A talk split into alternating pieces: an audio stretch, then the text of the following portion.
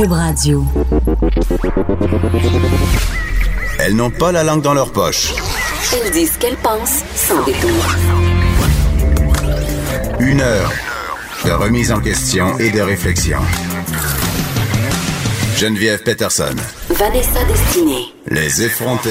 Hey, c'est vendredi, Vanessa Destinée. Je suis déjà en train de danser, Geneviève. Je suis prête pour la fin de semaine. Je me sens un peu dissipée ce matin. Ah oui? Oui, j'ai le goût de j'ai le goût de- de- de- d'être coquine puis de faire des blagues discutables. Mais on va Oh, voir, mon on va voir Dieu. comment ça va se passer. Je suis prête euh. pour ça. Hey, on commence en force. Tu sais, euh, tu connais ma passion pour euh, le ranch de Michael Jackson, le ranch Neverland. Je connaissais ta passion pour la sauce ranch, mais pour ce qui est d'un ranch euh, physique en tant que tel, un immeuble. Mais c'est vrai, l'immobilier quand même, ces temps-ci. euh, Passion immobilier. Ouais, c'est ça. Euh, écoute, le, pour ceux qui ne savent pas, Michael Jackson possède un ranch. Que dis-je? Un domaine. Que Possédait? dis-je? Ben, que dis-je oui. possédait car il est décédé? Oui, je sais, mais c'est pas. Moi, je, il est encore vivant. Il habite sur la même île qu'Elvis Presley, Marilyn Monroe et James Dean. Je suis à peu près sûr. sûre. Euh, mais voilà. Donc, il possédait un ranch qu'il avait acquis dans les années euh, 80, qui avait payé euh, 31 millions de dollars à cette époque. Non, pardon, 19 millions de dollars. Et euh, ce ranch-là, c'est drôle parce que, bon, il s'appelle Neverland et là, on peut pas passer sous, sous silence euh, cet aspect de la chose parce que Neverland, c'est le nom de l'île bien connue euh, dans euh, l'histoire de Peter Pan. Mhm. Hein? Absolument. Et parlons un petit peu brièvement du syndrome de Peter Pan. dont j'ai récemment Destinée. parlé Oui. effectivement à l'émission. Donc ce, ce, ce phénomène par lequel les gens refusent de vieillir s'accrochent au monde de l'enfance. Évidemment, il y a des cas qui sont étudiés par les spécialistes, mais des fois, l'excuse de ne pas vouloir vieillir est utilisée comme excuse dans certains cas. euh, D'abus sexuels, hein? D'abus sexuels, je n'osais je n'osais pas le dire tout de suite rapidement Ben, là-dedans. On va le parler de pédophilie ce matin. Pourquoi? Ben non, en fait, on va parler de la vente de ce fameux ranch qui ne trouve pas preneur. Mais oui, donc ce, ce ranch-là où il y avait littéralement un mini-zoo, un parc d'attractions. on a pu voir circuler des images à de nombreuses reprises euh, à la télé, sur Internet. Un cinéma littéralement professionnel dans le sous-sol. Tu sais, c'était vraiment là, un- le paradis des enfants. Il y avait même des étals remplis de tous les bonbons du monde. Tu sais, tout pour attirer les enfants. C'est le que- château de Willy Wonka? Un peu, ben, un peu. C'est un peu le- la demeure de Willy Wonka, effectivement. ou euh, la demeure de Céline Dion, Jupiter Island, Mais je pense que c'est avec le parc d'eau là. Céline Dion avait plus une passion pour le, le blanc et les draps vaporeux que pour euh, les petits trains puis les gorilles. Mais bref, c'est un lieu assez spectaculaire, assez. euh, je pense pas que ça existe ailleurs dans le monde, une espèce de domaine comme ça. Euh, puis Michael Jackson disait que c'est parce qu'il était resté un enfant, qui avait. Puis aussi, il disait qu'il avait pas eu d'enfance, puis Oui. qu'il avait ressenti le besoin de recréer une espèce d'univers où il se sentait en sécurité. Et quiconque connaît un peu l'histoire du roi de la pop, c'est très triste. On sait qu'il a été exploité par son père, un père très violent qui le battait, qui les forçait, lui et ses frères, les Jackson 5, à Euh, répéter oui. jour et nuit. C'est ce qui lui a permis d'avoir la carrière qu'il a eue, mais reste que effectivement, ça a dû être une enfance très difficile Oui. sur les bords. Donc, c'est ça. Euh, Puis là, la raison pour laquelle je vous parle de ça, évidemment, on parle beaucoup de Michael Jackson depuis une semaine parce qu'il va y avoir un documentaire qui va être diffusé sur HBO Crave au Canada. Euh, c'est un documentaire de 4 heures, en fait, qui est scindé en deux. Donc, ça sera dimanche et lundi. Ça s'appelle Living Neverland. Et là, on revient sur les fameuses accusations euh, dont Michael Jackson a été l'objet dans les années 90, des accusations d'agression sexuelle. Parce qu'on sait qu'il invitait, il avait l'habitude d'inviter euh, des jeunes enfants, particulièrement des jeunes garçons, Le plus célèbre d'entre eux étant Macaulay Culkin, n'est-ce C'est pas, ça. de la Home Alone, qui a ça. longuement Donc, traîné avec Michael Jackson. plusieurs enfants vedettes et aussi plusieurs enfants, euh, j'en parlais hier au euh, micro de Jonathan Trudeau, plusieurs enfants euh, issus de milieux défavorisés. Donc, ils passaient, ils faisaient des séjours à Neverland et je disais, mais quel genre de parents envoient des enfants chez un homme de 40 ans? Ben, justement, des parents de milieux défavorisés qui se disent que leur enfant n'aura plus jamais la chance de côtoyer du luxe, de vivre ça. Puis ensuite, ben, porter plainte contre cette personne-là ou ne serait-ce que lever un, une espèce de flag pour dire hey je pense que mon, mon enfant est abusé c'est très très difficile. Et euh, dans la foulée de ce documentaire là, on apprend que le ranch de Michael Jackson euh, il est à vendre depuis quelques années. Euh, euh, en fait c'est un ranch de 20 euh, de 10 km il y a 22 bâtiments ouais il y a une maison avec six chambres un lac un court de tennis en tout cas c'est Je suis quand la- même curieuse de savoir la maison d'Oprah si elle est plus grosse que celle de Michael Jackson ou non. Je, pense que des grosses maisons euh, aux États-Unis puis dans d'autres pays du monde, il y en a là, des domaines avec 56 chambres. Mais ce qui est particulier avec Neverland, c'est ce, ce dont on vient de parler, c'est le côté parc d'attractions, tu sais. Puis je me dis, euh, puis là, c'est ça, tu sais, euh, voilà quatre ans, ils demandaient euh, quelque chose comme 100 millions, tu sais. Puis là, ça a baissé, euh, ils ont baissé drastiquement euh, le prix, là. C'est rendu 31 millions et on se doute bien pourquoi. Il dit, euh, c'est drôle parce que la compagnie immobilière qui est, qui est aux prises, vraiment, le mot est bien choisi avec cette vente, ils ont prétexté que c'était parce que la, la, la région avait subi une période de sécheresse, mais tu sais, qui veut acheter le domaine de Michael Jackson parce que moi je me disais ben ça se pourrait euh, que des promoteurs aient envie de faire une espèce de musée, tu sais un lieu où on peut aller, c'était la maison du roi de la pop mais là avec les allégations dont il fait l'objet qui va avoir envie de mettre la main sur Neverland? C'est peut-être sur le terrain pour refaire autre chose, mais une chose est sûre, ça pourra pas être le lieu de pèlerinage de Michael Jackson. Puis, j'avais envie de te demander, Vanessa, tu sais, moi, j'ai- très, je suis très troublée par toutes les allégations euh, qui sont qui, dont fait l'objet Michael Jackson, dont a fait l'objet Michael Jackson au cours de sa vie, mais j'aime encore et toujours sa musique. Hmm. Moi, j'ai un malaise parce que j'ai beaucoup suivi l'histoire de ce documentaire. Mon père, quand il était jeune, lui, il portait l'afro à la Jackson 5. J'ai grandi avec la musique de Michael Jackson. Je me rappelle de la pochette de Thriller qu'on avait chez nous oui. placardée sur les murs. Mon père est un grand fan. Et jusqu'à la fin, il était comme, oh mon Dieu, son médecin l'a tué. Mon père, c'est un complotiste là-dessus, là. C'est le médecin qui, ont, Ben, qui a pense un peu volontairement... ça aussi. Oh mon Dieu. Bon. En tout cas, peu importe la théorie du complot, j'ai suivi euh, cette affaire-là de documentaire avec un grand intérêt parce Oui. que un des, une des personnes qui accuse Michael Jackson, c'est le chorégraphe Wade Robson, qui est quand même assez connu. C'est pas n'importe quel nobody, c'est pas Macaulay Culkin, mais c'est un chorégraphe qu'on a pu voir notamment à So You Think You Can Dance, une émission qui joue sur TVA Nouvelle, euh, sur, sur la chaîne TVA en général. Excuse-moi, j'ai TVA Nouvelle dans la face. Et aussi, il a été chorégraphe pour les plus grandes vedettes de la pop au tournant des années Oui. 90-2000, donc NSYNC, les Backstreet Boys, Britney Spears. D'ailleurs, on dit que c'est avec lui que Britney Spears aurait trompé Justin Timberlake. Ben, Hein? Dieu, écoute. Quel bel homme. Bref, euh, tout ça pour dire que euh, les allégations concernant le ranch, c'est assez particulier Oh, mais c'est sûr aussi que c'est vrai, là. parce qu'on dit que derrière toutes ces arcades, derrière toutes les installations Il y avait spécifiques, des portes il y avait des portes doubles, il y avait des chambres Il y secrètes avait- dans C'était lesquelles filmé. Ouais, moi j'ai. On a tout vu ça à la télé. Mais, euh, tu sais, est-ce- tu sais, je vais citer Rimbaud. Est-ce que je est un autre? Tu sais, est-ce qu'on a un malaise à écouter les films de Roman Polanski? Est-ce qu'on a un malaise à écouter les films de Woody Allen? Je me pose vraiment la question parce que est-ce que ça, est-ce que le fait qu'un artiste ait commis des gestes atroces, euh, rend son œuvre illégitime, tu sais. Puis pour vrai, j'en ai pas de réponse, Vanessa. J'en ai pas de réponse non plus parce que j'adore Woody Allen, Ben. par exemple, qu'on sait, il a jamais répondu aux accusations. L'affaire avait été abandonnée là, concernant les agressions sexuelles euh, sur sa, sa plus jeune fille, Dylan, et aussi euh, le, son mariage un peu douteux avec son autre fille adoptive, Roman Soulier, Polanski qui a avec été qui en exil, tu sais, Oui. parce qu'il était accusé de viol sur une de ses jeunes actrices. Je veux dire, c'est quand même des, des allégations qui sont très graves. Puis on continue quand même à consommer les objets. Puis comme je dis, j'en ai pas de réponse. Je sais pas si c'est bien ou mal. Moi, je continue à, à écouter des chansons de Michael Jackson avec mes enfants. Là. Ils Absolument. adorent Michael Jackson, mais quand même, sais, J'ai un malaise. J'ai, effectivement un malaise. J'ai- une vague de culpabilité, mais je pense que c'est ça aussi. Euh, on a beau être féministe, on a beau euh, défendre des causes avec beaucoup d'intérêt, on reste humain, puis on reste quand on même. a tous nos paradoxes. Ah, Absolument, tu sais. Un autre source de malaise, Vanessa, puis c'est toi qui me flaguais ça, c'est drôle. Moi, la fille des régions, j'avais pas vu passer ça. Il y a un espèce de bozo qui a poursuivi un orignal en snowboard dans, la- dans le massif de Charlevoix, dans cette région-là. Et ça a été capté sur image, Geneviève. C'est Ben une oui, vidéo c'est qui est devenue euh, virale sur les réseaux sociaux. En fait, il dévale la pente et on a l'impression vraiment qu'il harcèle l'animal. Donc, l'animal est visiblement terrifié. On la mettra sur notre page Facebook Absolument. Euh, donc l'animal court, court, court et le planchiste poursuit l'animal en filmant. On l'entend rire pendant la Mais vidéo. est-ce qu'il le poursuit vraiment, vraiment, il fait juste descendre la pente à côté de lui? Il dévale la, pa- la, la pente à côté de lui, Geneviève, mais tu on voit que l'animal est terrifié. Je me demande si c'était pas, je me demande l'intérêt de le capter sur vidéo, tu sais. Fait qu'à un moment Ben, donné, c'est dis- l'intérêt de voir un orignal très près de soi, là, évidemment. Exactement, mais reste que bon, la pauvre bête est tellement terrifiée qu'elle s'en fâche, puis elle, elle- en fait, elle déboule un peu là, si on veut, là, sur le massif. Ouais.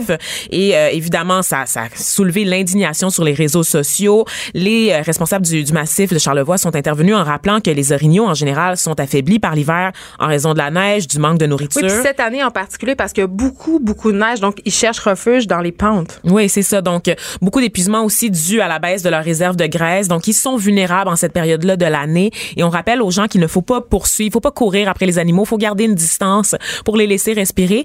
Et ça fait aussi référence à une autre image que j'ai vue circuler sur les réseaux sociaux. Cette fois-ci, c'était un motoneigiste qui est tombé en fait sur un jeune euh, orignal mort et à côté de lui, il y avait sa mère euh, qui veillait sur son petit qui était malheureusement déjà décédé, la patte cassée. Donc vraiment. Oui, ça arrive souvent dans les sentiers. Mon, mon parrain est en fait garde-chasse. Ah oui. Puis hein? l'essentiel de son travail l'hiver, c'est d'essayer de chasser les orignaux des pistes parce qu'évidemment, ils vont trouver refuge dans les sentiers de motoneige justement parce qu'il y a trop de neige. Tu sais, il faut savoir que les orignaux l'hiver, ils se construisent des ravages. Les ravages, je vous explique un peu c'est quoi pour ceux qui le savent pas. C'est un périmètre euh, en fait que l'orignal euh, il va pilasser, c'est-à-dire il va marcher tout le temps dans ce périmètre-là. C'est un grand carré, là, c'est pas très grand, ok, euh, pour pouvoir circuler l'hiver. Donc ils sont un peu prisonniers de ce ravage-là pendant l'hiver et ils se nourrissent des écorces et tout ça qu'ils peuvent trouver. Sauf qu'à un moment donné, des fois, ça se fait rare, donc ils sortent de là. Puis là, ils cherchent des endroits qui sont tapés. C'est pour ça qu'ils se retrouvent sur les pentes de ski, dans les pistes de motoneige et des gens qui courent après des orignaux euh, ou des ours, il y en a beaucoup, euh, malheureusement. Mm-hmm. C'est-à-dire, euh, moi, je, suis une fille qui a chassé quand même dans sa vie, puis un, running gag qu'on avait, mais c'est pas vraiment un running gag, c'est plus quelque chose qui est aberrant, c'est qu'il y avait beaucoup de gens qui venaient. Tu sais, une chasse, ça se prépare longtemps d'avance. C'est-à-dire, tout l'été, tu prépares ton territoire, tu mets des pommes, tu sais, tu prépares la chasse de l'automne pour attendre dans ta cache, tu sais. Puis il y avait toujours des gens des, de d'autres régions, mais pas des régions loin, mais souvent des gens de la ville. Je suis désolée de dire ça, mais c'est quand même ça la faut réalité. Le dire, en fait. Qui venaient euh, en fait pour chasser euh, sur les territoires qui sont des terres de la couronne. Hein. Tout le monde a le droit de venir chasser sur les terres de la couronne, sauf qu'il y a quand même des lois implicites dans les bois, c'est-à-dire que tu prends pas l'orignal de quelqu'un d'autre. ça veut dire que la personne qui a chassé, préparé sa chasse toute l'été, si toi t'arrives en pick-up puis que tu tues sa bête ça manque de ça manque d'éthique. Tu contreviens à l'éthique de la C'est un univers complet que je suis en train de découvrir avec toi, Geneviève Peterson. Je ne sais rien de toutes ces règles-là. Mais, c'est ça. Puis à chaque année, il y a des espèces d'imbéciles qui courent après les orignaux en pick-up. Puis ils sont affolés. Puis ça, tu sais, quand on chasse, pour les gens qui connaissent peu la chasse, on a l'impression que la chasse, c'est un peu cruel, puis que c'est une, une traque qui est injuste. C'est vrai que toi, t'as l'arme, puis il n'y en a pas, mais quand tu tires sur un orignal, il ne sait pas, OK? Dans le sens que tu l'as loin dans ta mire, tu tires dessus, mais quand tu cours après en troc pour tirer dessus, là, l'orignal, il a peur, il est paniqué, il est affolé, puis ça, c'est pas correct. Je suis désolée, là, c'est dégueulasse. Mais c'est de la cruauté, en fait. C'est de la torture, carrément. C'est de la cruauté, puis c'est vraiment nul, puis c'est pas respectueux pour toutes les pratiques ancestrales de la chasse. Moi, je trouve que c'est vraiment une hérésie. Euh, puis je me rappelle euh, quand, euh, quand on avait un chalet sur les Monts-Valin, quand, j'étais petite, on allait euh, tout le temps en motoneige sur le réservoir Pipe-Moicane. Et oui, c'est vraiment Le, réservoir Pipe-Moicane. C'est vendredi. Et, ça hein? me faisait vraiment beaucoup rire à chaque fois, ce nom-là. Et il y avait des troupeaux de caribous en fait. Donc, euh, puis il fallait passer au travers, puis c'était des, centaines de milliers de, caribous, qui évidemment étaient complètement affolés euh, parce que les motoneiges, ça faisait du bruit. Donc, on, on ridait sur le lac avec des caribous qui couraient à côté de nous. Est-ce ah que hein? c'était correct ou pas? Je sais pas. Je pense pas qu'il était si affolé que ça parce qu'on leur courait pas après, mais il fallait passer puis des, troupeaux de caribou. Au moins, il était en troupeau. Je me dis qu'il y avait l'effet de groupe, donc je devait être un peu moins stressé. Mais moi, en on parle d'un animal qui est isolé. Disons, mes huit ans, j'étais très impressionnée de voir tout ça. Mais ceci dit, quand, quand les animaux sauvages, là, je sais que c'est tentant de les approcher puis d'aller les voir. Puis c'est très impressionnant voir un orignal euh, près de soi. C'est très, très gros. Là. Je sais pas si tu en as déjà vu, Vanessa. Au parc Omega, ma chère. C'est ça. Donc, tu sais que c'est gros. Je leur ai donné des carottes. Oui, mais ils sont au parc. sais mais dans la, dans la nature ou quand ils sont justement euh, en contact avec nous parce que justement, ils ont, ils ont plus de territoire puis parce qu'ils sont poussés dans leur dernier retranchement, laissons-les tranquilles. Ils sont déjà stressés parce qu'ils manquent de ben nourriture. Et c'est pas sans conséquence, Geneviève. Là, il va-tu il va avoir des répercussions sur, pour ce planchiste imbécile? Mais ben, le ministère des Forêts, de la Faune et des Parcs enquête en ce moment sur l'incident. Je dois mm. rappeler aussi qu'en août 2017, deux hommes du nord du Québec avaient filmé euh, une chasse à l'orignal, donc en train de pourchasser une bête. Ils avaient été condamnés à verser, euh, à payer en fait une amende de 1825 dollars ben, chacun. Donc oui, c'est pas sans conséquence. Il y a des amendes pour ça, donc euh, il faut protéger la faune évidemment. Donc soyez respectueux des animaux et soyez, soyez surtout humains. soyez humains avec nos animaux. Mais ben, y a, je pense que, tu sais, des fois on dit pense avant d'agir. Là, je pense que dans cette dans cette situation-là, ça s'applique particulièrement bien. Ouais, en tout cas, pas fort. Moi, je l'ai pas vu le vidéo. Pour vrai, ça me choque ces vidéos-là. Quand je les vois circuler sur euh, sur les médias sociaux, je fais juste pas les partager. Ben moi non plus. Là, je, l'ai vu, puis euh, même celle sur euh, le motoneigiste, là, qui était sûre aussi que c'était des deux animaux qui avaient été traqués par des motoneigistes. C'est bouleversant de voir les deux bêtes là, par terre, la mère qui veille sur son petit qui est décédé. Puis on sait qu'un orignal qui se casse la patte, il y a rien à faire. Hein. Ben c'est ça. La mon, mère est en train de vivre ses dernières heures. Mon parrain Michel, on le salue. Michel Boivin, bonjour. Peut-être qu'il nous entend sûrement pas parce qu'il est sûrement en train de patrouiller, mais il, il abat souvent des orignaux euh, avec son arme de service euh, parce que. Ben, c'est une question d'abréger les souffrances, encore Ouais, une fois. Donc, c'est d'être humain. Exactement. je pense qu'il n'y a même plus le droit de porter d'armes de service par ailleurs. Les, je pense que les agents de la fournier n'ont plus le droit. On salue Michel quand même. Oui, on le salue quand même. Euh, écoute, on s'en va complètement ailleurs avec euh, Amazon. Écoute, euh, Un méchant, ça. Ben, un autre méchant. je sais pas, moi, mon c'est- Ben, tu- OK, bon. Tu voté pour Québec solidaire, Vanessa? Je, je, non. De, On va je- garder ça En présence secret. de mon avocat seulement. Non, mais est-ce que tu déjà, est-ce que tu commandes des choses sur Amazon de bord? non, j'ai pas de compte Amazon, mais crois-moi que je magasine quand même en ligne, donc je suis une mauvaise personne, Geneviève. Moi, j'ai pas compte- signé le pacte. j'ai même un compte Amazon Prime. Oh mon Dieu, c'est Je- quoi la différence entre les deux? T'as-tu des petits cadeaux? Vanessa, Hein? quand tu as un compte Amazon Prime, là, C'est livré le lendemain matin, c'est tout ça? et c'est livré dans la minute après, c'est inquiétant. L'autre C'est fois. un drone qui te le Non, mais dépose à la tête. sérieusement, pour vrai, l'autre fois, j'ai commandé quelque chose le matin et le soir, c'était chez nous. C'est déjà chez toi? C'était chez nous. Oh mon. Dieu. Euh, Le réchauffement climatique chez toi, Geneviève Peterson. Ah, c'est clair. À moi tout seul, la pla- je je pour la, c'est ça. Je, mène la planète à sa perte. Mais ce que j'allais dire, c'est que, tu sais, je niaise tout le temps que je suis anti Costco puis j'ai pas ma carte Costco, mais on, on a tous nos paradoxes. Tu sais, j'ai pas ma carte Costco, mais je vais au Ikea. C'est la même chose. C'est-tu la même chose? Ben oui, c'est la même chose, Vanessa. Ce sont de grandes entreprises qui s'installent en périphérie de nos villes, détruisent tout l'environnement, puis prennent, un- font un monopole, puis vendent des choses pas chères. Et dans euh, les deux en- cas, les boulettes sont excellentes. sont dégueulasses, les boulettes. Ah non, voyons donc, tous les plats surgelés en vente chez Ikea sont excellents. Non, moi quand je vais chez Ikea, je- moi quand je vais chez Ikea, mais moi je suis la fille qui prend une salade au McDo puis je suis la fille qui prend le saumon fumé au Ikea. Je suis désolée de te décevoir. Mm. Même pas les petites frites avec la petite sauce? Ah des fois. Des fois. Je sais. Mais moi j'attends qu'Ikea vende des chips. Ils en vendent. C'est vrai. Je connais, Est-ce je connais plus la section alimentation du Ikea que les chips meubles? scandinaves? Je pense que oui. Ils sont meilleurs. Non, mais tout ça pour dire que, tu sais, on a tous nos paradoxes. Puis moi, un de mes paradoxes, c'est que je consomme des choses sur Amazon pour la simple et bonne raison. Pas de livres, par exemple. Pas de livres. T'achètes. Ah oui, c'est vrai. Ouais. On, a, dis- on a eu cette discussion. Parce je te que, comprends. Je comprends. parce que je préfère en- encourager les libraires euh, québécois. Puis là, je parle pas nécessairement juste des librairies indépendantes. Moi, euh, je suis pro Renaud Bré, je suis pro Archambault, je suis pour toutes les librairies. Euh, D'accord. Ce débat-là, j'ai j'ai pas, ça me tente pas de l'avoir. Mais c'est ça. Je, je- je consomme sur Amazon pour une question de gestion de mon temps. Puis aussi, euh, il y a des trucs qui sont le fun sur Amazon, comme tu peux t'abonner à à certains produits. La litière à chat. Non, mais attends, qu'est-ce que Tu ça veut dire, Ben, à ça veut dire litière à que- chat? ça veut dire- Qu'est-ce que ça veut dire? Oui, je sais que ça a l'air Tu reçois bizarre. des pipites par la poste? Je sais que ça a l'air bizarre de se dire, Des échantillons? Non, mais quand j'avais des enfants aux couches, là, je m'abonnais à couche. Ça veut dire qu'une fois par temps, de- ils catchent quand est-ce que tu commandes tes affaires. Ah. Puis là, ils t'envoient. Mettons qu'ils comprennent que tu. Non, non, non, non, excuse-moi, ils t'envoient la boîte. Fait que mettons qu'ils ont compris que toi, tu commandes une boîte à couche aux trois semaines, OK? Ben, aux trois semaines, tu as ta boîte de couche devant ta porte, puis tu as un rabais parce que tu es abonné. Donc, mettons que tu commandes la litière au mois parce que c'est ça que tu as besoin. Ben, ta litière qui te coûte, mettons, 22,95. Si, t'as- si tu es abonné puis tu as Prime, elle va te coûter 18, mettons. Wow. Fait que c'est quand même cool. Fait que ça, c'est un de mes Je suis paradoxes. en train de Ah, me créer un compte en ce moment. I love Amazon, OK? Mais euh, c'est pas tout le monde qui aime Amazon parce que euh, euh, à New York, en fait, Amazon voulait s'installer, voulait installer son siège social et les citoyens ont réussi quand même à le faire kick out. Et ça, c'est intéressant pour plein de raisons. Ça soulève quand même la question des subventions qui sont absolument incroyables. Ce sont des cadeaux de milliards de dollars que les villes sont prêtes à faire aux grandes entreprises pour qu'elles viennent s'installer ici. Tu sais, on, on en a ici, là, hein? Hum, On a des géants qu'on ne nommera on pas. va les nommer, là. On Bon. va les nommer. On subventionne beaucoup Bombardier pour rien. hein, je l'ai dit. Bon, d'accord.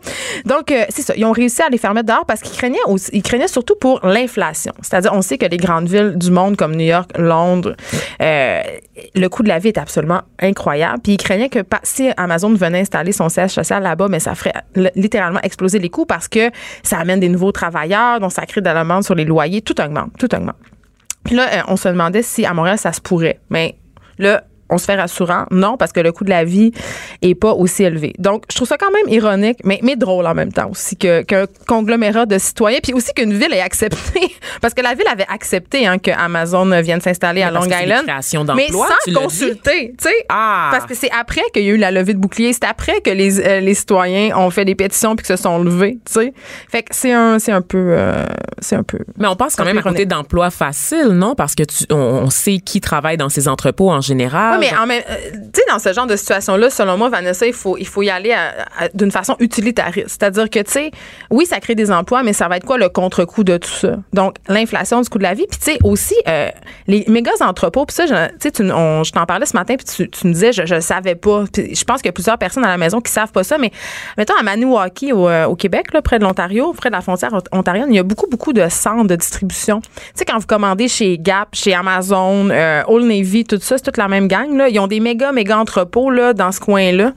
C'est des milliers de kilomètres. Là. C'est quasiment des mini-villes. Puis, C'est comme le ranch de Neverland. mais en moins, en moins le fun. En moins creepy non, non, aussi, fait que c'est juste des grands entre. Oui, mais on sait pas. On sait pas. Il y a quelque, peut-être- il y a quelque chose de creepy dans des millions de, de, de mètres carrés de métal. Fait que c'est vraiment des, des méga entrepôts. Puis même Costco, tu Walmart, là, tous les entrepôts des grandes entreprises que vous commandez en ligne, là, des affaires, là, ben, c'est, sont situés fort probablement dans la région de Maniwaki, tu sais. Puis ça, euh, oui, ça amène de l'emploi, mais ça détruit l'environnement. Puis ça fait aussi des villes qui sont rendues dépendantes puis qui tournent autour de ça. Tu sais, fait c'est jamais ni blanc ni noir quand une grande entreprise vient s'installer. C'est une bonne nouvelle économique à certains égards, mais, mais ça peut avoir des downsides aussi. Un contre-coup qu'on qu'on vit beaucoup plus longtemps après que la durée de vie, en fait, de ces entreprises-là Ben, dans la région. Je le sais pas, mais tu sais, j'imagine que quand Amazon, euh, Gap, Costco, Walmart s'installent à Maniwaki, installent leurs entrepôts là, ça change un peu littéralement le paysage, le visuel, ça, ça le change. Puis ensuite, euh, ben c'est ça, tu sais, ça détruit tout sur son passage, puis ça tue aussi l'économie locale parce que bon, les gens ils, ils se servent de ces entrepôts là comme des espèces d'athlètes, et ils vont, tu. Oui. Fait que c'est ça. Fait que tu sais, Mais là, on aime ou on n'aime pas Amazon? là? Moi, c'est la question. Est-ce que Ben- je me crée un compte? Est-ce que je fais comme approuver Geneviève Ben, je ou non? Là? je pense que je pense que euh, je le disais tantôt, on a tous nos paradoxes. Moi, je fais des choix, tu sais, c'est-à-dire, puis je suis tellement pas parfaite. Moi, j'ai fait le choix de pas aller au Costco parce que j'aille ça le Costco, mais je vais au Ikea, puis je vais au Loblaws, tu sais, sans Le même. Blaze, la section Joe Style Fresh, là, on l'aime. Ben, tu sais, je fais le choix. J'aime pas aller au H&M, je fais le choix de pas y aller au H&M, mais je vais chez Zara des fois. c'est toutes les mêmes usines au Bangladesh. Ben ouais, tu sais, fait que je pense qu'à un moment donné, il faut faire des choix puis accepter qu'on a nos paradoxes puis qu'on on n'est pas parfait. Mais euh, fait que je sais pas si c'est une bonne ou une mauvaise nouvelle euh, pour mais en tout cas pour les citoyens euh, de Long Island, ça a l'air d'être une bonne nouvelle parce qu'ils voulaient vraiment pas qu'Amazon euh, vienne s'installer. Je salue la mobilisation citoyenne. J'ai Ben, Québec solidaire. Ça paraît. Voilà, je l'ai Ben, sorti. Un, vous le voyez mais elle a une la tête. elle anime littéralement chaque jour avec une tuque sur la tête. Fait qu'elle vote clairement pour euh, Québec solidaire, puis t'es clairement team Catherine Dorion. Mais là, hey, attends, c'est drôle. Catherine Dorion, t'as-tu vu passer les images d'elle sur, euh, sur Internet récemment? Elle s'habille vraiment mieux, là. Ah oui, Ah oui, elle, elle- elle- s'est quand même pliée à la pression parce qu'elle est quasiment, elle est pas en tailleur, là, mais elle a des petits chandails chics de madame, là. C'est parce qu'elle se prépare pour la création de son personnage, là, à Gérard D. Laflaque. Non, mais ça va disparaître. Quelle bonne nouvelle. Quelle Vanessa, bonne nouvelle. Ça, ça fait le mon champagne, s'il vous plaît. Qui aime ça? Là, là, il faut qu'on... personne aime ça. Je vais chuchoter au micro. Ah oui. C'est qui qui écoute encore Gérard D. Laflaque, Geneviève, en 2019? Est-ce qu'il y a déjà des gens qui ont écouté ça, Vanessa? J'ai l'impression qu'il y a un public qui est assez fidèle. Mais un public âgé de 55 ans et plus. On me chuchote à l'oreille que c'est le même public qui écoute euh, à la semaine prochaine. Oh, boum. Boum. C'est un peu méchant. Mais sérieusement, aimez-vous ça, Gérard D. Ben, de toute façon, c'est même plus une question qu'on va se poser parce que good, ça s'en va. Moi, j'ai le goût d'ouvrir du champagne un matin pour célébrer enfin de la place dans une case, dans la case horaire pour une meilleure émission. c'est terrible. Pour vrai, c'est mauvais. Ça, ça peut pas. Est-ce que c'est les mêmes personnes qui écoutent en direct de l'univers qui je, écoutent ça? je pense que c'est la même gang, Geneviève. Je ne comprends pas que cette émission-là ait survécu au 21e Là, siècle. attends, attends. Vanessa, là, on a juste l'air de bitcher des émissions de Radio-Canada, puis c'est pas ça, là. C'est pas ça. Il y a vraiment des mauvaises émissions en TV mais aussi. ça, c'est Il y en a plein. Oui, oui, mais ça, c'est mon Qui écoute, ça finit bien la semaine. Je- je- Apparemment, plein de personnes. Beaucoup de personnes, honnêtement, Ouais. c'est des très bonnes codes d'écoute, Geneviève, qu'on ne sais, pourra mais- jamais mais égaler mais- ici, donc un peu de respect quand Je sais, mais je voulais, non, mais je voulais juste bitcher une émission de TVA pour que ça soit égal. Oui, OK, je comprends. Je comprends la logique, mais sérieusement, Gérard D. Laflaque, ici, Gérard D. Laflaque, et Dieu créole, Gérard D. Laflaque, toutes les moutures qu'il y a eu de cette émission-là, c'est non. C'est la refusé. vie. Moi, j'ai toujours haï ça, la petite vie, Vanessa. J'aimais pas ça. Ma Je trouvais coloc de ça 56 ans adore ça. Ben, tu sais, dire. le mot-clé, c'est 56 ans. Je pense que c'est ça. C'est des gens qui ont des iPads, qui font l'épicerie avec leur iPad. qui, qui prennent des photos avec leur iPad. Si Faites vous, faites, ça. Si vous faites l'épicerie avec votre iPad, écrivez-nous sur la page Facebook des effrontés. Je veux savoir pourquoi. Puis, qu'est-ce que vous faites avec votre iPad à l'épicerie? Je comprends pas. À part avoir une liste dans votre téléphone, mettons, parce que vous pourrez la. C'est quoi l'utilité du iPad à C'est l'épicerie? un mauvais investissement, J'en je vois vous le dire. tout le temps.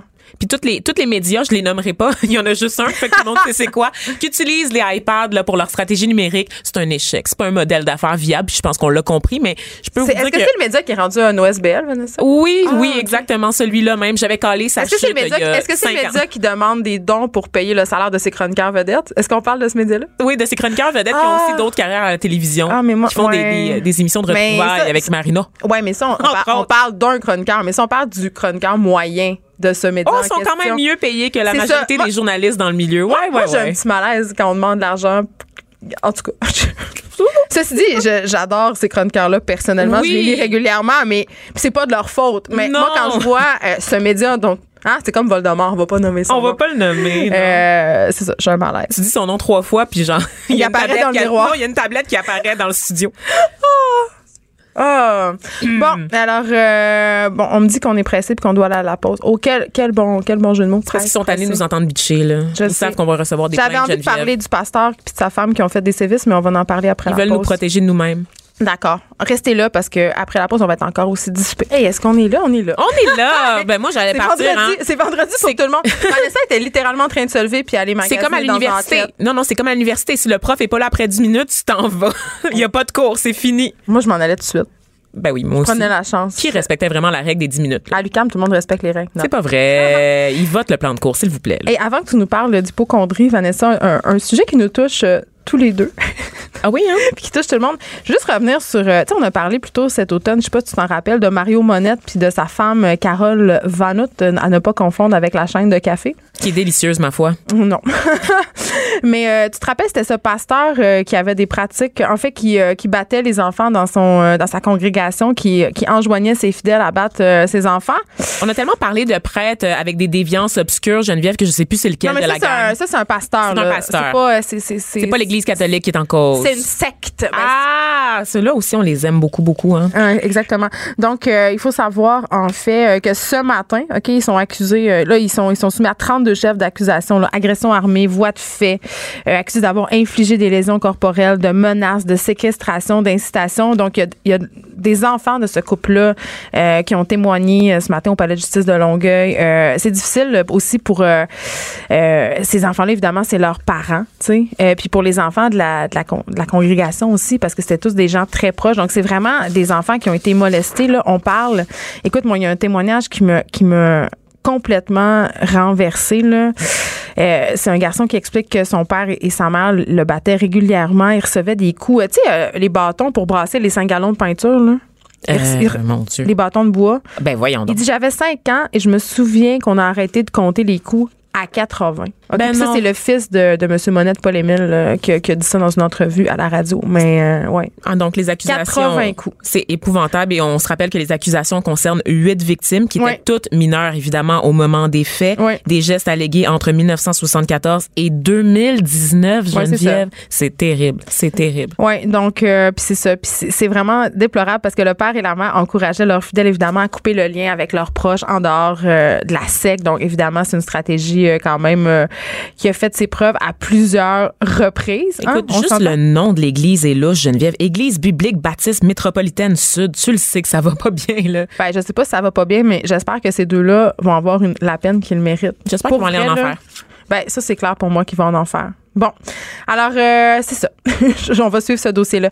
Vanessa, hypochondrie. Oui, Hein? Parce j'ai un que bobo. On est des enfants de l'Internet et mon ami urgentologue me disait que la pire engeance au monde, c'était Doctissimo. Le forum Doctissimo. Simo qui est mon ami, un tueur si proche Non, mais tu aussi en même toujours- temps. Moi, à chaque fois que je tape quelque chose sur Doctissimo, littéralement, ça me dit que je vais mourir. Absolument. Dans les trois prochains mois. On a tous une tumeur au cerveau, tous, Ouais. sans exception. Elle est latente, elle, Moi surtout. elle dort Moi, et elle va exploser au cours de cette émission. Je me suis hallucinée en lymphome. Tu le sais, Vanessa, je t'en ai parlé à plusieurs Absolument. reprises. Pendant un an, j'ai passé des tests. Puis même encore aujourd'hui, quand je suis stressée, là, quand je suis angoissée par ma vie, j'ai des réminiscences de, de capoter que j'ai un lymphome ou n'importe quoi de même. là. Toi, dirais-tu que tu souffres d'hypochondrie occasi- occasionnelle ou d'hypochondrie chronique, Geneviève? Ben, je pense que l'année passée, pour de vrai, je souffrais d'hypochondrie chronique parce que je traversais des trucs personnels qui étaient vraiment difficiles. Donc, ça m'obsédait vraiment. donc, c'est ça. Donc, peur. dès le réveil, tu Ah, te pense sentais mal. beaucoup, ouais. Exactement. Donc, il y a deux types. Écoute, moi, en ce moment, Geneviève, je regarde un point noir qui est apparu sur mon, sur mon majeur. C'est à cause du shellac. J'ai commencé à faire du shellac, vous le savez, j'en parle tout le temps à l'émission de mes magnifiques ongles.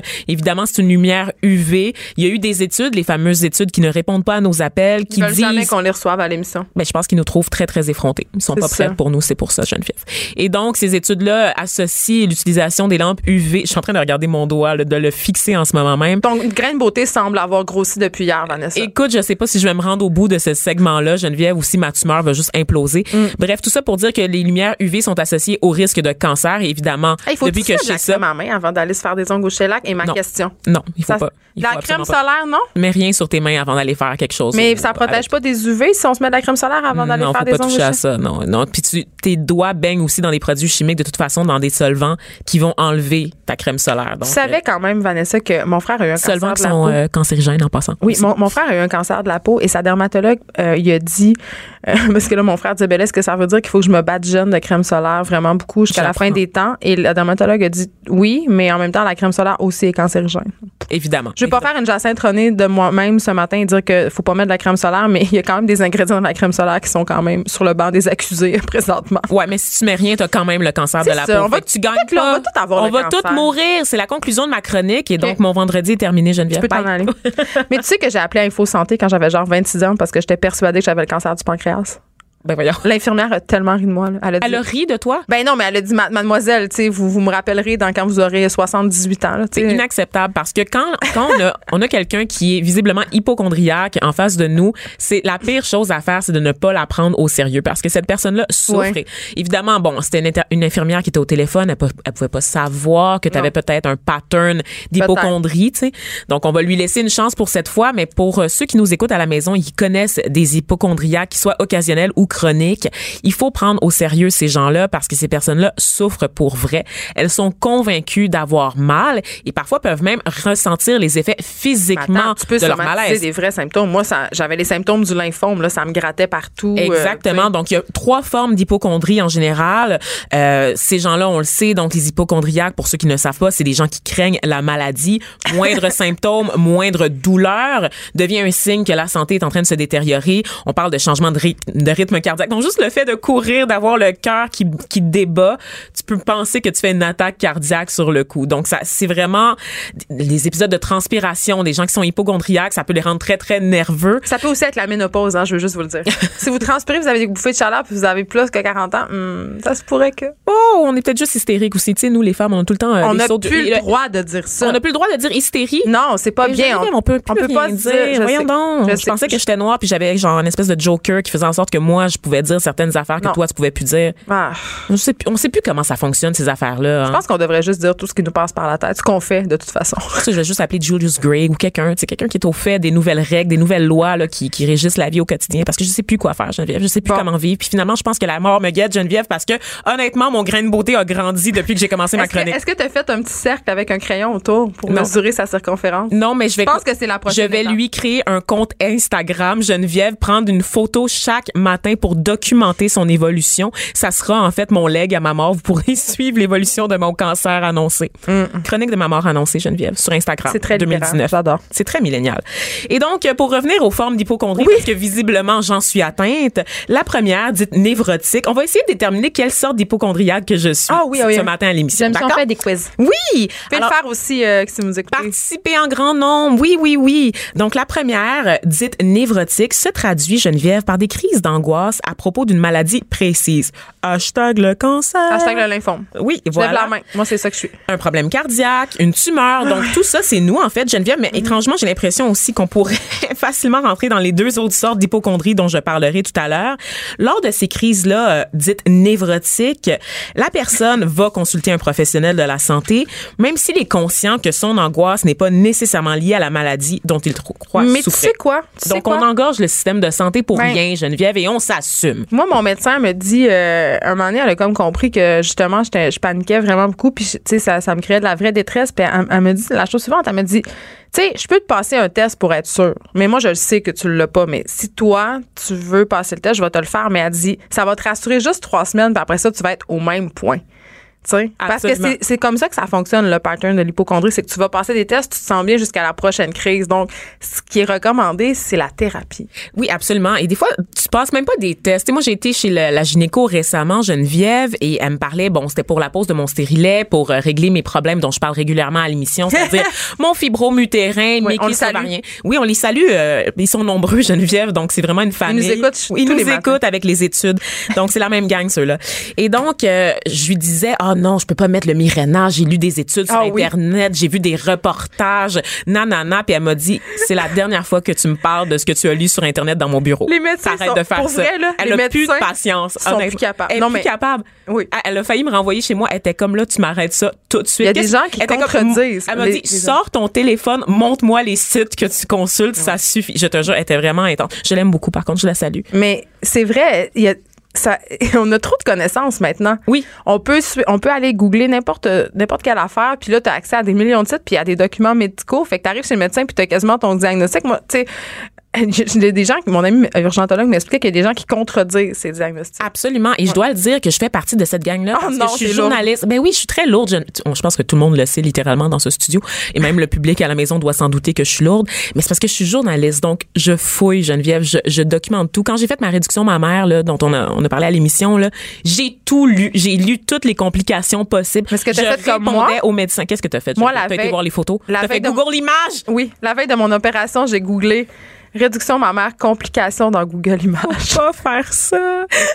Faut pas faire ça. Tu vois littéralement la gangrène, OK? Ils ont dû me donner un activant le lendemain matin après la procédure, oui. Oh mon Dieu, non. Ben, tu vois, moi, j'ai un, j'ai un rapport très, très serein par rapport à tout ça. Tu sais, objectivement, je me dis, bon, mais mes chances de mourir sont de 6 sur 10, donc euh, ça devrait bien aller. Tu sais, j'ai quelque chose de très, très rationnel, de très, très détaché. J'a- J'accepte la mort de manière très sereine. C'est parce que t'as pas d'enfant. J'ai pas d'enfant, effectivement. Donc, pour revenir aux formes d'hypochondrie, Oui. alors, on a, on a convenu que Geneviève et moi, on était sûrement, à un moment donné dans notre vie, on a sûrement eu la phase névrotique. Oui. La deuxième phase, la phase démentielle, Geneviève, Je l'ai sûrement eu, elle aussi.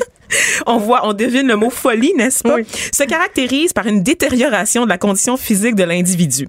Donc, généralement, c'est que tu vas vraiment avoir des impacts, tu vas avoir des difficultés psychomotrices, Mm. plus de temps pour réagir à des stimuli ou pour exécuter certains gestes de la vie courante. Moi, je faisais des crises d'angoisse à cause de ça. Littéralement, j'avais le côté droit du visage qui m'engourdissait. J'ai perdu la moitié de mes cheveux parce que j'étais trop stressée. Tu pour vrai, là. Oui, j'ai commencé à faire des- Là, je me rends compte que je raconte tout ça à la radio puis j'ai l'air vraiment d'une folle, mais écoute, moi, j'ai fait le pari d'être authentique et de dire la vérité. C'est très, très répandu, euh, écoutez, l'hypochondrie, parce que c'est beaucoup influencé, évidemment, par la société dans laquelle on vit. Donc, Mais c'est quoi le lien? Le, le- ben en fait, c'est la culture, c'est l'accès à l'éducation, l'accès à l'information. On a dit On tout en ça, sait trop. c'est vrai. Oui, on en sait trop effectivement. Et c'est aussi qu'on veut sans cesse déjouer la mort, Geneviève. Donc, on vit dans des Oui. Des sociétés où les gens vivent plus vieux, Mais moi, je ils vivent la en déjouer. santé, mais on sait. Ah, tu vas la déjouer? Ouais. Ah, ok. Je sais pas encore T'as des horcruxes pour ceux qui écoutent, à- qui aiment Harry Potter, ils Je, comprennent. je euh, sais pas encore comment je vais la déjouer, mais je vais assurément le faire. D'accord, euh, tu m'en reparleras. Donc, si jamais tu découvres la pierre philo- philosophale, appelle-moi. appelle-moi, on déjeune. Donc, euh, c'est ça. Alors, les gens essaient de défier la mort. Ils veulent vivre en santé. Ils veulent vivre plus vieux aussi. Donc, les gens s'inventent des maladies, veulent prévenir, en fait, veulent Mais même intervenir médecins. beaucoup plus tôt. Attends, les tests sont tellement rendus développés. Ma médecin me disait. Oui, mais la médecin me disait, on décèle des choses maintenant qui n'auraient pas nécessairement besoin d'être décelées. C'est vrai. Oui, c'est-à-dire, les tests sont tellement poussés euh, que des fois, on panique pour rien. On voit des petites choses qui sont en fait pas très graves ou qui sont rien ou qu'on aurait vu dans quelques années, puis ça, a pas, été grave à cause des technologies qui se développent de plus en plus, les technologies médicales. Et là, on stresse les gens euh, de façon prématurée ou on, on voit des problèmes qui n'en sont pas. Absolument. Ça fait aussi partie de la culture médicale. Hashtag masse de chair, n'est-ce pas? Je pense qu'en vieillissant, par exemple, on développe tous des masses de chair un peu partout dans Des- le corps. des quoi? Des masses de chair. Hein? Arc? Mais non, mais pas, pas, pas, pas des vergetures ou tout ça, des masses de chair, comme des boules de chair, des kystes. C'est normal. Il y a énormément de kystes bénins qu'on développe dans notre corps, sur notre corps, à l'intérieur du corps, qu'on ressent. Je suis qu'on se- contente d'apprendre ça. mais oui, quand on se sculpte, quand on s'autopalpe, n'est-ce pas, puis ça nous fait paniquer, mais dans les faits, il y a des changements corporels qui justifient des changements dans le corps, qui fait que la peau se relâche, qui fait qu'on développe toutes sortes d'affaires qui sont pas cancérigènes, qui sont pas cancéreuses, mais on capote parce que on met beaucoup l'accent sur l'autodiagnostic, n'est-ce pas? On dit aux gens, essayez, faites de la prévention, c'est important, faites attention à vous. Je parlais à un collègue récemment qui me confiait, un collègue dans la fleur de l'âge, qui va faire son examen annuel chez son médecin maintenant. Il a quel âge? Il est dans la trentaine. Ben, je pense qu'il faut commencer à partir de 35 Wow, ans. pas non? chez les hommes adultes en bonne santé, honnêtement. Non, tu peux facilement attendre, attendre la fin de la quarantaine. là. Mais on sait ça, on vit dans une société de contrôle, puis on veut tout contrôler, même notre santé, puis c'est à peu près la chose sur laquelle on a le moins de contrôle. À part le fait de bien manger, puis de faire de l'exercice, puis de dormir, on peut pas faire grand-chose de plus. Et parlant d'absence de contrôle, ça m'amène à parler de la dernière catégorie d'hypochondrie, Geneviève, qui est la catégorie psychotique, où on va sûrement se rendre, toi et moi. Ben, j'espère que non. On, y, on est proche, Geneviève. Je regarde encore euh, mon grain de beauté en ce moment. On est proche de, de cette phase-là. La personne psychotique va développer la conviction inébranlable qu'elle est atteinte d'une maladie comme le cancer. Cette phase, Geneviève, évidemment, parce qu'elle est psychotique, est généralement accompagnée d'hallucinations et de délires. Donc, t'es es finalement suis- malade pour de bon. Je me suis pas rendue là. Tu t'es pas rendu là? Ben peut-être parce que l'hypochondrie en général va se développer chez les personnes qui sont très anxieuses et ou déprimées, dépendamment euh, de ce qu'elles vivent dans la vie. On s'en doute. Ça peut être attribuable aussi à un choc psychologique. Et fait intéressant, Geneviève, beaucoup de gens qui œuvrent dans le milieu de la santé sont clair. hypochondriaques. Ben oui, mais je- euh, ça me surprend tellement zéro parce que, Absolument. évidemment, à force de voir des choses comme ça, On s'imagine le pire. Et Ouais. à force d'écouter Grey's Anatomy aussi, on s'imagine le pire. Oui. Il faut pas écouter les émissions de, de, de maladies. Moi, j'ai écouté, j'ai arrêté d'écouter Dr House parce que honnêtement, j'étais sûre d'avoir un million de syndromes, de maladies orphelines graves, jamais même documenté Geneviève pour justifier le moindre, la, la moindre nausée ou moindre fièvre que je pouvais ressentir. Donc vraiment, c'est c'est vous- vraiment les croyances socioculturelles qui sont en partie responsables du phénomène. Donc faites attention à vous, faites attention à ce que vous lisez et arrêtez d'aller sur Doctissimo, Jesus. oui, et arrêtez d'interpréter des changements corporels comme étant la fin du monde, comme étant la, la chronique d'une mort annoncée. Moi, je, je sculptais ma peau, je regardais toutes les petites taches, justement, qui me poussaient, là, puis je me disais, euh, c'est c'est des signes, j'ai des pétéchis. Des- en tout cas, je comprenais oui, des signes de vieillesse qui sont tout à fait normaux. Pardon?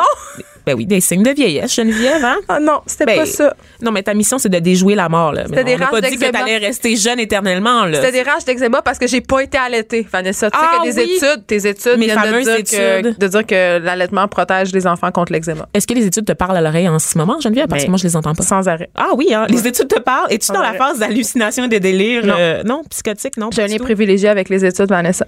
D'accord. Donc, euh, je sais que pour beaucoup de personnes, les personnes hypochondriaques en général, on considère que c'est des gens qui ont juste besoin d'attention, n'est-ce pas? Donc, on a tendance à les ignorer. Pourquoi ça me surprend pas? Il y a rien, il y a rien d'étonnant dans ma chronique euh, ce matin, mais ce que je vous dis et je, je le réitère, c'est important d'accompagner ces personnes-là, de les recomm- de, de les envoyer, de les diriger vers les bonnes ressources. Donc, de le prendre ce fameux rendez-vous au médecin. N'ayez pas peur d'engorger le système de la santé parce que si c'est ce qu'il faut pour régler l'hypochondrie, il faut y aller, il faut prendre un rendez-vous, il faut passer des tests pour convaincre la Et personne. après, consulter un thérapeute. Il y a des Exactement. Thérapeutes qui sont spécialisés. Oui, oui, donc des thérapies de comportement cognitif. Donc, ça, euh, qui il ont des bons résultats. mais généralement, ça passe, étant donné qu'on a besoin de se faire valider, on a besoin d'avoir nos, nos, Nos résultats. Ben oui, Oui. en- avec le billet de confirmation, c'est important quand même de passer par le processus, d'aller voir le médecin en premier Oui, lieu. parce que sinon, il reste un petit doute. Il reste un doute et c'est ça, ça empêche en fait la, la voie sur la rémission. Évidemment, on ne guérit jamais de l'hypochondrie, on peut la contrôler. C'est quelque chose par contre qui nous accompagne euh, en général toute notre vie, un peu comme les phobies, par exemple la phobie des germes ou tu sais ce genre de choses. Donc euh, non, on peut pas, on peut pas chasser ça. Et je pense que dans la société dans laquelle on vit en ce moment, avec le fait qu'on ait accès à, à beaucoup d'informations, on est constamment bombardé par des informations contradictoires qui concernent notre état de santé. Donc, je pense qu'on est tous un peu dans une certaine mesure hypochondriaque. Il faut pas s'en faire avec ça, mais il faut pas non plus avoir peur de consulter parce que parfois, c'est peut-être la prévention qui est le plus important. Un regard féminin sur l'actualité. Des opinions différentes. De 9 à 10, les effrontés. Alors, comme à chaque vendredi, on est avec euh, Élise Jeté, rédactrice en chef du blog Feu à volonté, qui vient euh, nous jaser culture. Et là, Élise, avant de commencer, je t'annonce une nouvelle, peut-être que tu pas vu ça passer.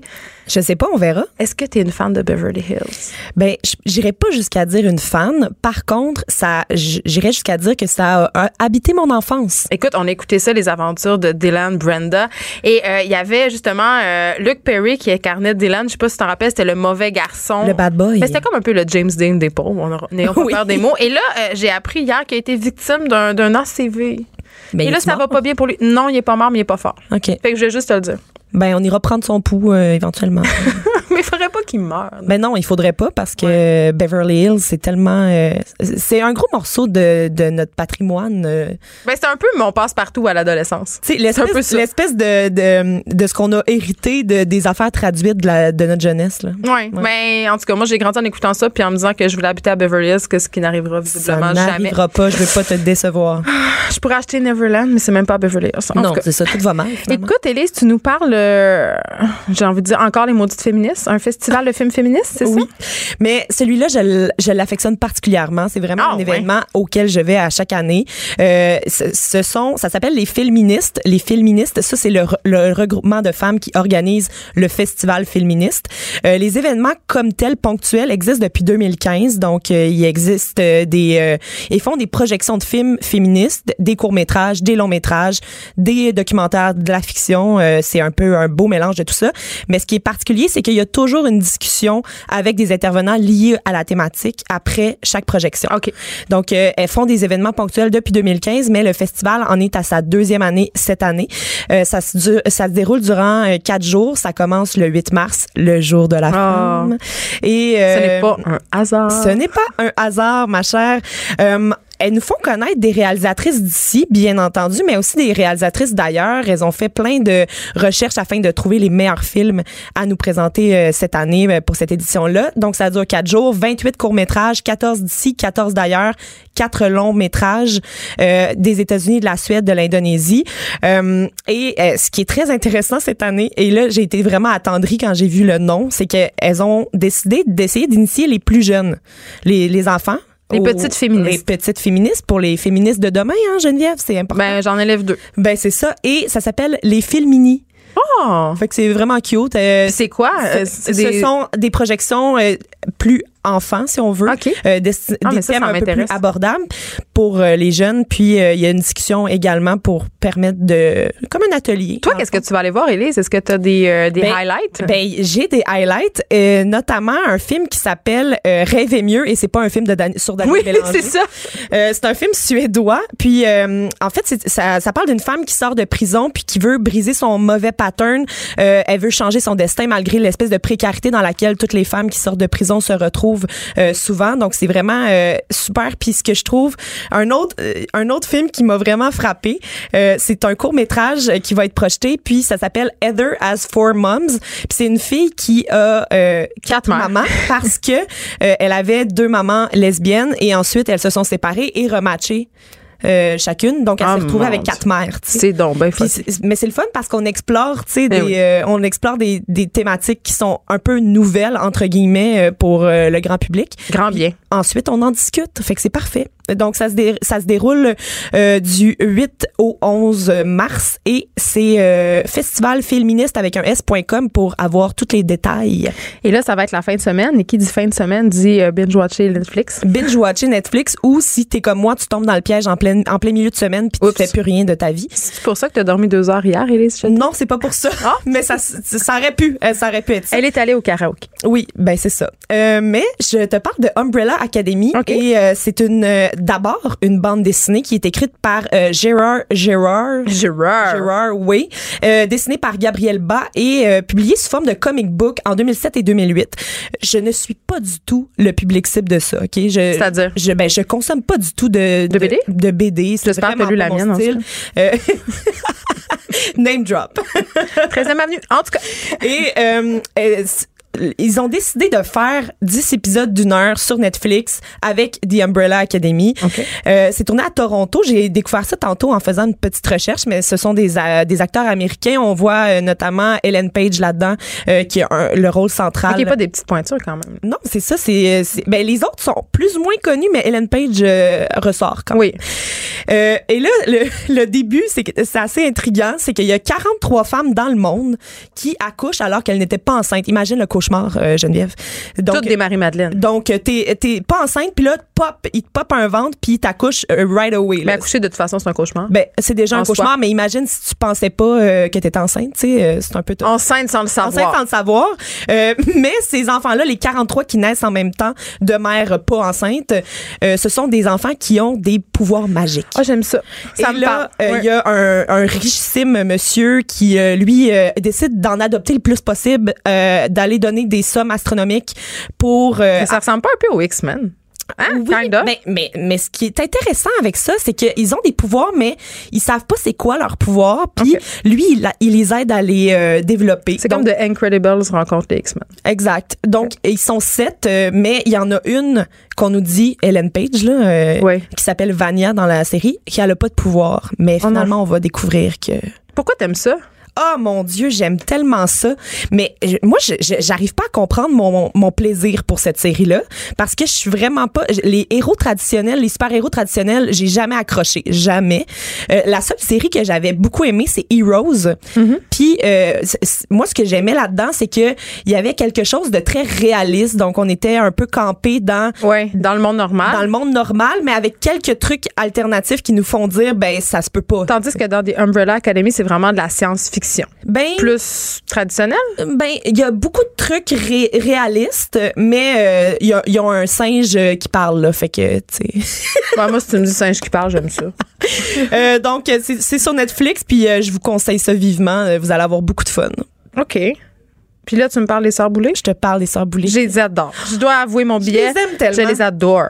Je les aime tellement. Elles, elles nous sortent une nouvelle chanson et elles Ils nous font ça annoncent. beaucoup, hein? Sortent nous des chansons. Un hein. nouvel album. Oh yes, je le savais pas. Mais je pense qu'il va arriver à l'automne. Ils n'ont pas donné de date. Toutefois, euh, ils ont donné des dates de spectacle. Puis ça- c'est toute fin été, début automne. Donc moi, je me dis, l'automne, ça risque d'être le, le grand lancement de cet album-là. Ce, ce troisième album en carrière pour les Sœurs t'avais aimé leur deuxième album? J'ai adoré euh, leur deuxième album. Moi, je, je fais partie de, de celles qui, qui ont connu les Sœurs Boulay euh, au tout début. Ouais. Euh, J'ai vraiment accroché dès le départ. Puis je trouvais qu'il y avait une belle... Elles ont beaucoup grandi. euh, Le premier, c'était le poids des confettis. Le poids des confettis. Puis le deuxième. Euh, 4488 de c'est l'amour. euh, Moi, il a fallu que je l'écoute plusieurs fois. Oui, mais, mais en même temps, les arrangements sont plus étoffés. Il y Ouais. Il y, a une recherche Maturé. stylistique, une recherche au niveau au- aussi des textes. Euh, et ce que j'ai trouvé vraiment intéressant, c'est que là, elles ont pris une année sabbatique parce que euh, Mélanie a eu un bébé, Mm-hmm. donc congé de maternité. Et pendant ce temps-là, Stéphanie a fait un projet solo. Elle a sorti un album solo à l'automne dernier. Et là, c'est vraiment la réunion des sœurs, les, les deux forces qui se qui reviennent ensemble. Elle propose une chanson magnifique que j'ai envie qu'on aille entendre tout de suite. Puis on va en parler après. Suis-je la seule à voir que se vident les lieux et qu'à force de se croire, on est sans loi ni Dieu? Comment fait-on pour savoir où nous guident les yeux? Les plafonds sont des miroirs qui avalent le bleu. Beau. C'est tellement beau. Ça s'appelle Nous après nous. Et euh, ce qui est encore plus beau que ça, c'est qu'elles ont tourné un vidéoclip qui va avec euh, le lancement de cette chanson-là. Ça a été tourné à l'île d'Anticosti. Euh, elles ont exploré un peu le territoire parce qu'il y y a un grand paradoxe que qu'elles voulaient euh, mettre en lumière là-bas, tu sais, avec toute le- la chasse, euh, les animaux qui ont été implantés là comme de force, puis que là maintenant il y a plus assez de bouffe pour tous tous les chevreuils.